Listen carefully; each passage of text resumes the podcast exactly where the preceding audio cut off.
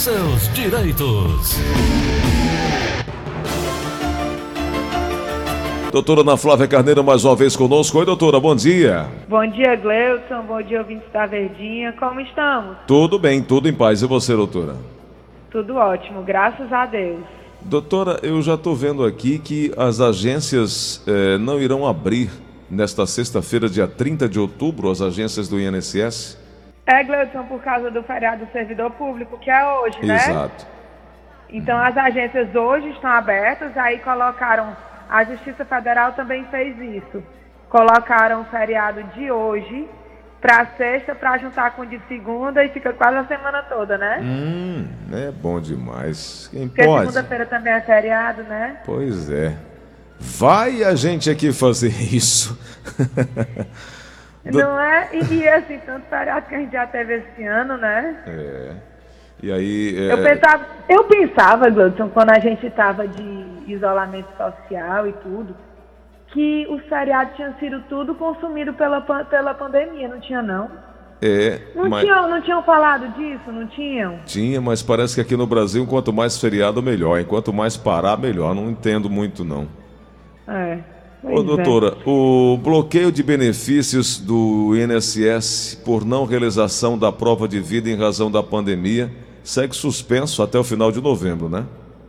Segue suspenso até o final de novembro, Gleudson. Mas o que se fala é que a partir de- de dezembro essa exigência volta com gosto de gás, tá? Então é importante o segurado ficar atento para começar a se programar para se dirigir à agência bancária, onde recebe o benefício portando um documento de identificação, seja identidade, CPF, carteira de motorista ou carteira de trabalho, para no começo de dezembro já estar é, cumprindo essa exigência do INSS, né, que é a prova de vida que é é para ser anual, ela tem que ser anual, né? E esse ano, por conta da, do coronavírus, acabou que ficou suspensa para evitar aglomeração, para evitar exposição. Mas eles devem criar um calendário mais é, é, é, bem elaborado para evitar correria, né, para as agências. É, Gleudson, eu acho que eles deviam botar, tipo, dezembro, faz quem tinha para fazer em março e abril, né? Alguma coisa do tipo, né? Aí janeiro, junta janeiro, maio e junho, né? Alguma coisa assim. Ou então, Gleudson, incorpora que, em tese, as pessoas que tinham para fazer prova de vida até novembro estão vivas. E próximo ano essas pessoas fazem, né?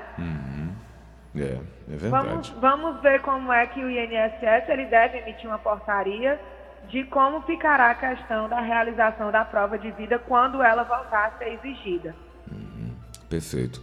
Doutora, o nosso ouvinte Sargento Paixão, ele é de Baturité. Está dizendo o seguinte: a minha contribuição é descontada normalmente com base nos meus vencimentos. No entanto, como no período de folga concorro e participo de algumas escalas extras, ou seja, de 6 a 7 horas, e o valor dessas horas extras estão sendo lançadas no contra-cheque junto com os vencimentos e, consequentemente, o desconto do INSS se faz em cima do valor bruto no contra-cheque. A pergunta é: com base nesse desconto, tem como solicitar um aumento no tempo de contribuição? Não, na verdade, Gleudson, esse desconto a mais aumenta o valor da contribuição, não aumenta o tempo de contribuição. Traduzindo, né? É, digamos que uma pessoa receba um salário mínimo, certo? Mas ela, quando se aposentar, ela não quer se aposentar no salário mínimo. E ela recebe rendimentos por fora. Ela pode, por carnê ou por guia, pagar a mais, a do, a mais do valor que a empresa onde ela trabalha de carteira assinada contribui, para poder aumentar o salário de contribuição dela, aumentando assim o salário-benefício. Mas você pagando um valor a mais no salário de contribuição, não aumenta o tempo, aumenta o valor. Entendeu? Não, não é porque, por exemplo, o teto do INSS é 6.100. Não é porque eu vou contribuir em cima de 12 mil, que eu tenho a minha carteira assinada em 12 mil, que vai contar como dois meses, entendeu? Na verdade, eu, eu estaria sim pagando a mais do INSS e poderia, inclusive, pedir a restrição do valor pago acima do teto. Entendi. Doutora Ana Flávia, Ri Franci Ribeiro, do Montese, está dizendo que o esposo tem 52 anos, sofre de hérnia de disco aguda e paga a sua previdência como autônomo. Ele pode se aposentar ou não? Está desempregado, paga a previdência é, e está querendo se aposentar. Pronto, Gleison. Aí tem aquela diferença que a gente sempre faz entre ter uma doença e essa doença efetivamente gerar uma incapacidade. E a diferença entre a incapacidade para auxílio doença e para a aposentadoria por invalidez, né? Então, ele tem hérnia de disco, ok. Mas ele está em crise. Qual era a profissão dele? Exigia esforço físico? A hérnia no local onde ele tem, se ele tiver esforço físico, pode estrangular? Então, não é só ter a doença, é a doença é efetivamente gerar uma limitação que o impeça de exercer sua profissão. E aí, uma vez que ele comprove que essa doença gera a limitação para a profissão dele, ele recebe auxílio doença. No entanto, se ela, essa doença for tão grave a ponto de gerar uma limitação tanto para a profissão dele como para o exercício de toda e qualquer outra profissão, ou seja, se ele não puder passar por uma reabilitação profissional, aí sim a gente falaria em aposentadoria por invalidez. Uhum. Ouvinte com final de telefone 1782, tem uma pergunta a fazer aqui no WhatsApp da Verdinha. E para a doutora Ana Flávia, eu queria saber se realmente vai sair o 14 salário para gente, aposentados. Doutora Ana Flávia, foi confirmado? Não. É, eu, eu, inclusive, Gleudson, estou com a notícia aqui aberta sobre o 14 né? O 14 é o PL 3.657-2020, do senador Paulo Paim, né? E para ele ser aprovado, ele tem que ser, ele tem que ser votado no Senado Federal e na Câmara dos Deputados. Tem que ser aprovado nos dois e só depois de aprovado nas duas casas, o projeto é enviado para o presidente da República, que ainda poderá vetar. Então, ainda passa pelo presidente para votar ou sancionar. Né? Atualmente, o projeto está esperando votação pelo plenário do Senado Federal. Então, não é certeza o pagamento do 14º salário. 9h43 aqui na linha da Verdinha, mais uma pergunta chegando. Alô, quem fala? Fátima Oliveira. Oi, Fátima, bom dia. Qual é a bom pergunta? Dia, satisfação. Eu queria saber, só um pouquinho, bem rápido. Eu me aposentei em 2004, mas trabalhei até 2013. Mas também eu posso pedir uma revisão, porque eu fui bancária, né? E, e realmente meu salário mais ou menos bom. E agora está horrível, realmente. Realmente a gente foi muito massacrada. Aí eu pergunto se a gente pode fazer uma revisão. Eu não medi para ver até quanto tempo eu podia pedir essa revisão eu posso fazer. Doutora. É, tenho três informações para passar acerca da pergunta da dona Fátima. A primeira, é, ela disse que está aposentada em 2004, uhum. certo? Então, o, o, o pedido de revisão que ela poderia ter direito decaiu em 2014, tá? Porque a decadência é de 10 anos da data que começa a receber o benefício. É importante essa informação, Gleudo? porque às vezes a pessoa tem um benefício negado, vai para a justiça e depois só de quatro anos recebe a primeira parcela. Então, é, é, o prazo decadencial não conta da data que foi concedido o benefício, mas sim da data do primeiro recebimento, tá bom? Então, como ela recebeu a, a aposentadoria, a aposentadoria dela desde 2004, em 2014 decaiu o direito de ação, de toda e qualquer ação.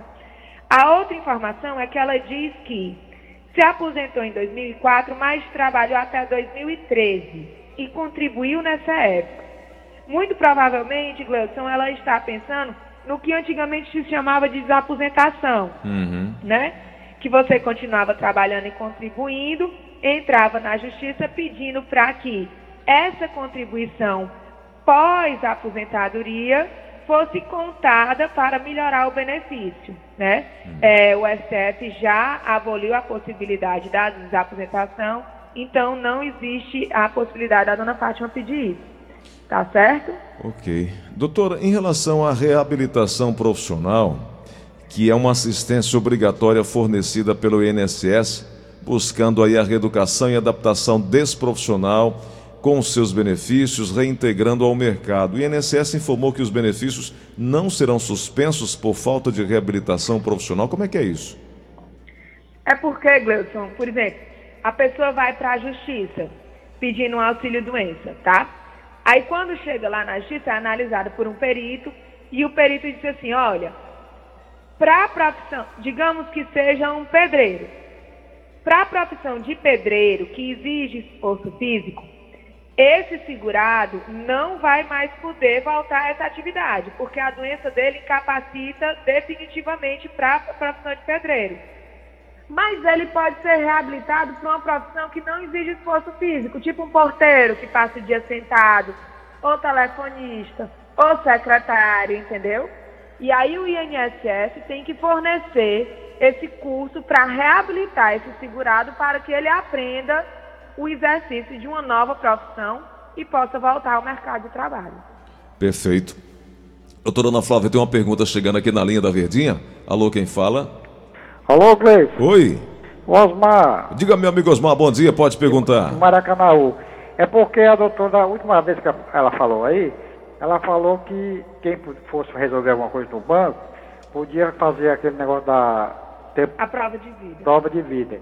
E eu fui agora em outubro e não estava fazendo.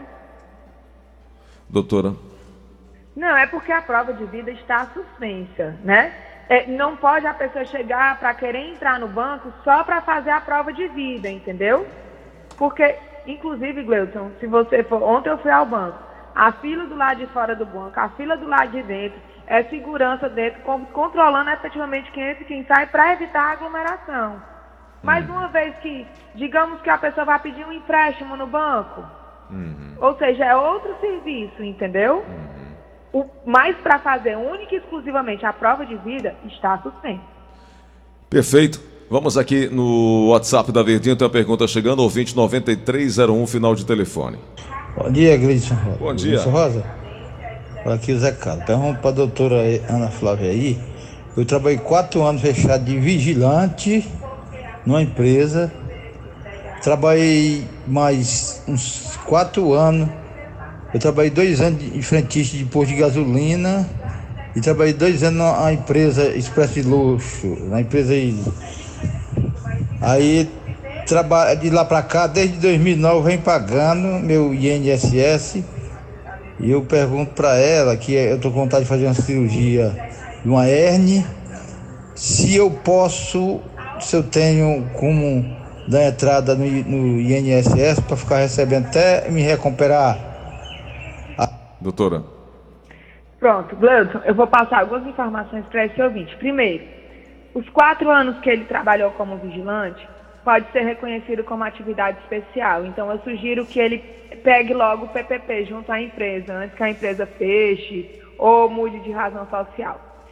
Os quatro anos que ele trabalhou como frentista também contam como atividade especial. Então, seria interessante também ele pegar o PPP. E aí ele disse que depois desse tempo ele está pagando como autônomo, né? Está fazendo a contribuição no carnê. Se ele está com a qualidade segurada em dia, né? E teve é, 12 contribuições diretas, que é o período de carência para auxílio doença, uma vez que ele comprove que a cirurgia dele precisa de um período de recuperação, ele pode se solicitar o auxílio doença junto ao INSS. Perfeito. Vamos na linha da Verdinha. Alô, quem fala? É, aqui é Irivando, aqui do Monte Castelo. Pode perguntar, meu amigo. Bom dia para vocês. Bom dia. Oh, eu queria tirar uma dúvida. Quando a pessoa deve ser física, que é, é quando, a, é, a minha mãe é pensionista na área militar, meu pai já se foi, entendeu? É, se ela for a hora dela assim, porque eu trabalho, tenho 25 anos de contribuição, e sou deficiente físico, certo? Eu quero saber se, se minha mãe for, a aposentadoria vai ficar por deficiente física ou se a lei mudou dos militares. Doutora. É, com relação à lei a, ao regime próprio da Previdência dos militares, Gleuton, eu realmente não tenho conhecimento, certo? Uhum. É, eu tenho como dizer como seria no INSS e ele poderia se informar se na questão do militar é igual. Eu creio que seja, tá? Mas não tenho certeza. Para ele é, substituir a mãe na, a, na pensão por morte do pai, né? Eu creio que seja o pai dele. Ela disse que, ela, que era da, do esposo da mãe, eu creio que seja do pai. Ele teria que comprovar que a invalidez dele é desde a data do óbito. Tá? Tá. Que não foi uma coisa adquirida depois que o pai dele faleceu. Aí sim ele poderia receber a pensão por morte do pai. Tá certo. Foi isso que ele perguntou. Aí ele informou que ele tem 25 anos de contribuição, mas com relação à dúvida dele, o tempo de contribuição dele não influencia. Tem que ver a questão da mãe. Se a mãe não já tem direito à aposentadoria, porque aí eu creio que a deficiência dele é, já existe, a mãe está viva. Aí ele poderia sim receber a pensão por morte da mãe, uma vez que comprove que é deficiente. Perfeito. Doutora Ana Flávia, amanhã nós vamos voltar com mais informações sobre o direito previdenciário. Você que não conseguiu hoje a resposta, não conseguiu tempo para perguntar também, amanhã nós teremos um novo espaço a partir das nove e meia da manhã e tem uma página no Instagram, arroba GFG Advocacia, que você pode encontrar mais, eh, mais posts relacionados ao direito previdenciário. Doutora, por hoje, muito obrigado. Um grande abraço, viu? Eu que agradeço, Gleuton. Gleuton, Oi. só lembrando que amanhã a gente fala do planejamento previdenciário, Isso. né? Cons- é, seguimos, né? Seguimos falando sobre o Seguimos. planejamento. Obrigado, Com doutora. certeza. Até amanhã. Até amanhã. Todos com Deus.